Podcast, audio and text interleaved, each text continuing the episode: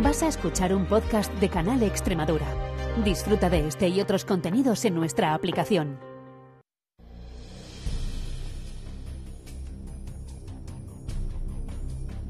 La semana pasada estuve cenando con Alberto Conejero, que me mandó un WhatsApp diciendo voy a Mérida. A ver, venía a ver, mandataria, mi trabajo tiene estas cosas bonitas.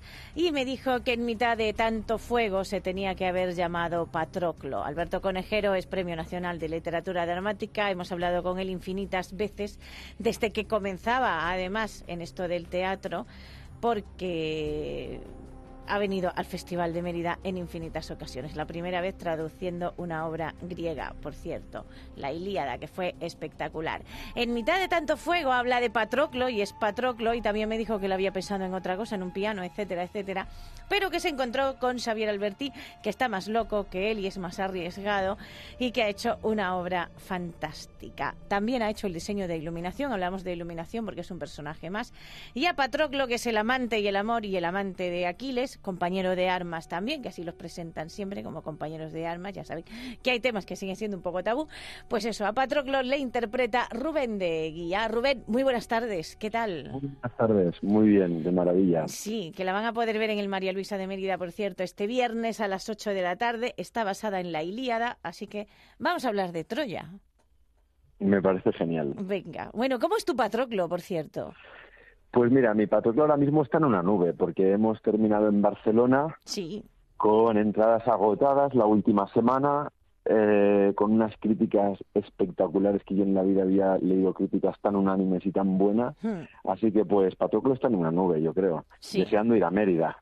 Sí, sí, que además en una de ellas dicen Rubén de Guía toca el Olimpo. Esto viene atraído porque, claro, lo del Olimpo viene bien traído, Rubén, porque. Claro, claro, sí, sí. No, la verdad es que se han juntado. A mí me sorprende que Conejero y Albertino hubiesen trabajado juntos, porque es verdad que todos los directores y todos los autores son susceptibles de trabajar con todo el mundo, pero hay energías que cuando se encuentran dices, pero si habéis nacido artísticamente para, para levantar cosas juntos y mm. Conejero y Alberti los dos cada uno en su terreno, son gente colosal, con un cerebro espectacular, de esta gente que la escuchas y dices, yo mejor me callo y hablad vosotros. Y eso, sí, eso pasa.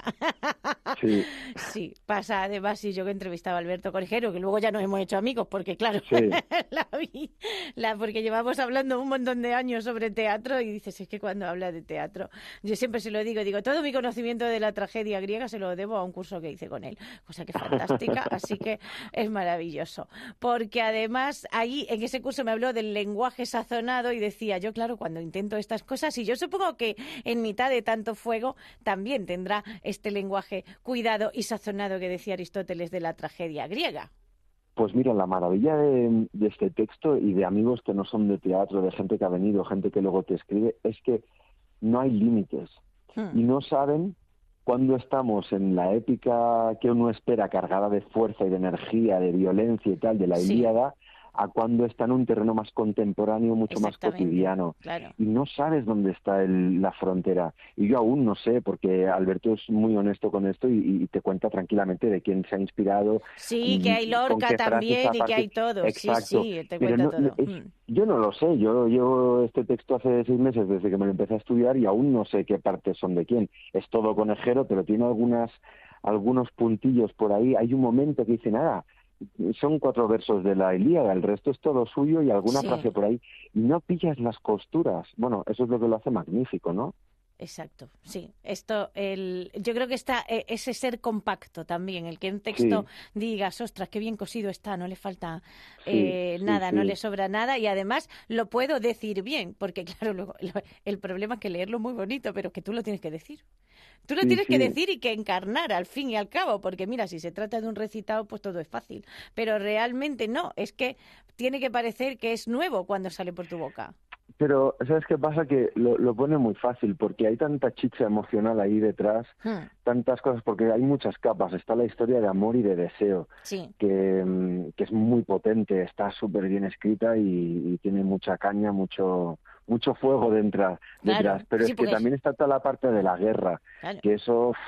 A, poco que seas un poco sensible hoy en día dices ya es que, es que es hoy en día también, ¿no? Hmm. desgraciadamente. Entonces hay muchos temas y hay muchos otros. Está la madre, está la pérdida, está el tema del el, mundo, que a mí esa parte me parece preciosa, cómo la escribe tan concreta y tan poética al mismo tiempo cuando habla de los raros, ¿no? Del mundo de los raros en el que en el fondo todos encajamos ahí, por H, por B, por una cosa o por otra, todos somos y nos sentimos en algún aspecto raros. Y Alberto en eso, hablar de los oscuros, de los marginados y tal, yo creo que, bueno, en general, Alberto es uno de los mejores autores vivos que tenemos. Sí, eso sí es verdad. Eso, eso es una realidad directamente, sí. Yo creo que además de los que así he seguido yo, que son Mayorga y él, eh, son una auténtica maravilla. Y, mm, y sus textos, eh, cuando se inspiran además, y, y, yo estuve hablando con el de la Ilíada, de traducciones de la Ilíada, porque además, como sabe griego, eh, que antiguo y todo, pues es, yo qué sé, es dechado de poderío en cada obra que escribe, la verdad, sí, Porque además, eh, yo le, le, pregunté también, digo, bueno, ¿qué cuenta? Y me dice, no, la tienes que ver, pero sobre todo fíjate en la iluminación. Dice, aunque no conozco el María Luisa, porque en el Grec, por lo visto, fue magnífico. Sí, sí, la verdad que sí, porque la iluminación cuando en un espectáculo está tan desnudo cobra mucha presencia y cuenta mm. muchas cosas también. Sí, eso eh, ocurre. ¿Y cómo ha sido tu proceso de trabajo? Porque al fin y al cabo, Rubén, esto es un monólogo y el monólogo, que yo sin presiones ninguna, pero el monólogo eres tú, descansa sobre ti siempre. Sí, lo que pasa es que yo por suerte ya venía, ya venía a hacer bastantes protas. Eso sí, es verdad. Tampoco ha sido un, salto tan bestia, porque de mm. hecho yo el último prota que hice en el Teatro Nacional, que caben 800 personas, de hecho tenía más texto ahí, porque no habla de dos horas 40, éramos 11 actores pero yo estaba ahí todo el rato sin salir y tenía más palabras, o sea que a nivel de envergadura no me ha asustado. Y, acompañado por un Albertí que mm. está en un momento pletórico después de Albertí haber estrenado el año pasado dos monólogos, uno con Pedro Casablanc en el español, que fue un éxito brutal, que tienen 80 bolos de gira por toda España, y otro mm. con, con nada más que menos también mm, Pedro Arquillué en Barcelona, que vendrán aquí a la Abadía también a Madrid. O sea, está en un momento Xavier que está tocado por los dioses y el otro mm, Alberto Conejero también tocado por los dioses, pues estaba como, no es un salto al vacío, hmm. ¿sabes? Sí, bueno, como ha sido la dirección de Xavier. Yo, Xavier, es el sexto espectáculo que hago con él.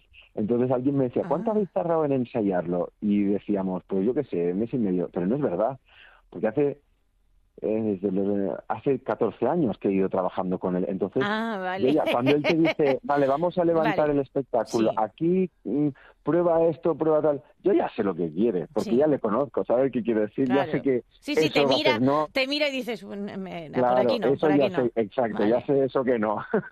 Entonces, claro, tenemos mucho avanzado, es muy bonito cuando vas repitiendo con familia, es genial como actor cuando te llaman de proyectos nuevos, hmm. pero cuando repites con familias es muy bonito, porque vas ya a un sitio más profundo y te permite ya que el salto mortal empiece antes. Sí. No, y además te permite también cierto tipo de sorpresa, aunque os conozcáis, aunque os conozcáis muchos. Es la sorpresa esta de decir, pues esto no lo habíamos hecho hasta ahora, o no habíamos trabajado de esta manera. ¿no? También claro, no somos los mismos hace 15 años, nadie. Exacto, no, ni hace 5 tampoco. Ni...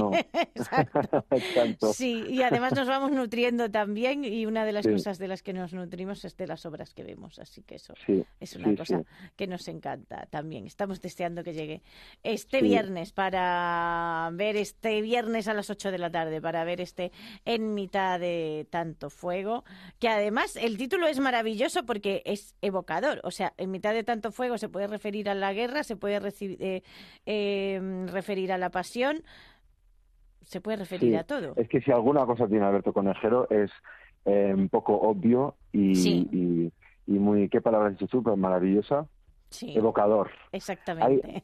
el otro día, es que cada día estoy ahí después de la función que estás cenando en el restaurante porque han venido amigos o tal, no sé qué.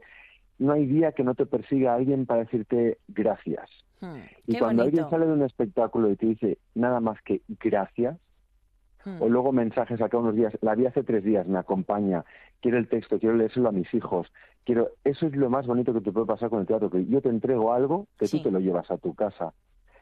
El otro día se pasaron como un minuto y medio sin aplaudir, yo sufriendo de qué hemos hecho mal y luego resulta la gente comentando que estábamos, que no podíamos movernos, que sabíamos que era el final, pero es que no podíamos. Claro, es que Y eso es maravilloso cuando te pasa. Claro. y además la gente te pregunta y te mira y dices, no aplaudes y tú espérate. espérate que estoy saliendo todavía de la hora, porque luego tardas en salir de las obras. Así que, y tardamos como espectadores, así que vosotros como intérpretes, yo creo que mucho más cuando te empiezan a hablar de algo y dices, espérate, que no, que no mm. sé ni por dónde voy. Así que yo creo que va a ser maravilloso ver este mm, poema épico, lo podemos llamar como un poema. Pues yo supongo que Alberto aquí tú llámalo poema épico. Para mí es rock and roll porque emocionalmente es muy heavy todo, por todo por todo lo que pasa, ¿no? Vale poema épico de hard rock, podemos decir. para mí, para, para, para mí. Exactamente. Hard es muy cañero, en verdad, es muy cañero, sí, sí, sí. Sí, fíjate, mira que Alberto es dulce muchas veces. Sí, pero como decía, como decía Xavi Alberti en los primeros ensayos, le dice, tú tienes un lado muy oscuro, sí, tío. Sí, no sé qué, no sé qué Dios te ha tocado, ni lo raro que puedas llegar a ser en tu vida, pero tú tienes un lado ahí oscuro. Y es verdad, los autores y los artistas, si son todo mm, muy normal, muy naif, muy corriente, igual no está la chicha y Alberto conecta con unos lados muy profundos hmm. y muy cañeros. Exactamente. Sí, sí, lo hace, lo hace, lo hace. Y además el personaje de Patroclo es una delicia. Eh, y siempre se habla de Aquiles, por supuesto, y se habla poco de, Patroclo, así que pues eso, ya es, ya es hora de que se hable de Patroclo y que se le ponga como protagonista. Pues Rubén de Guía, muchísimas gracias. Nos vemos. Muchas este gracias a ti, que lo gocéis mucho. Has escuchado un podcast de Canal Extremadura. Disfruta de este y otros contenidos en nuestra aplicación.